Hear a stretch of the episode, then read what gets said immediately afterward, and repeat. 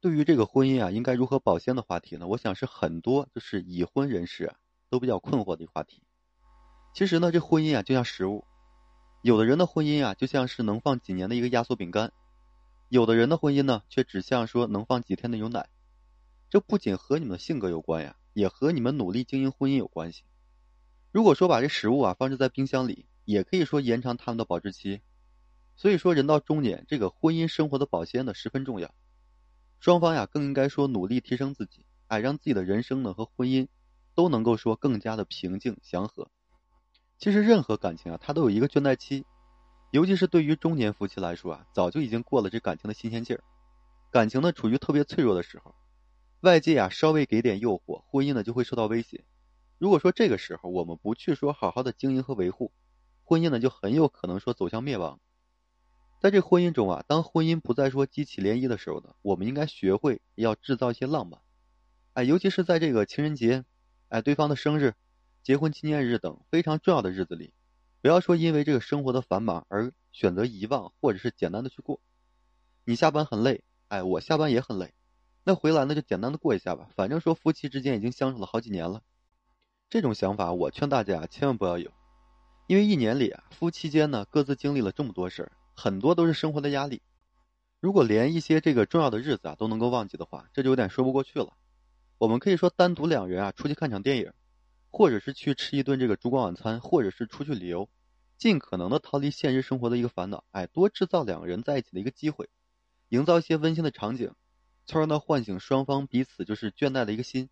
增加双方之间的一个感情。其实婚姻中啊，女人不但要能享受幸福，更要具备这个创造幸福的一个能力。因为人到中年啊，更能够体悟到这什么呢？现实的一个复杂，人与人之间相处的一个复杂。婚姻的本质呢，就是一场合作，有共同的目标啊，才能长久。我经常说，这一个家庭也像经营公司一样，夫妻之间要做到什么呢？职权分明，分工合作，互相依靠，哎，互相协助，这样的话才能让家庭正常的运转下去。这个夫妻二人目标一致，接受彼此，哎，互补这个嫌弃，这才是中年夫妻啊最好的一个相处状态。其实人到中年啊，父母赡养的压力、孩子教育学习的压力，这些都会压到夫妻两人的这个心头上。加之这个现在非常快节奏的一个社会、快节奏的一个生活方式，对吧？难免会发生一些令人心烦的事情。所以说这个时候夫妻间啊，更应该是互相谦让，而不是说你怼我一句，我骂你三句。长此以往呢，夫妻关系啊必然会破裂。如果说夫妻间啊各自工作的条件中上，家里面呢也不用说承担太多医疗、养老、教育压力，那么工作圈不免会出现一些什么呢？让你诱惑的事，这就需要说你保持本心，与伴侣呢相互沟通。即使你啊什么都不说，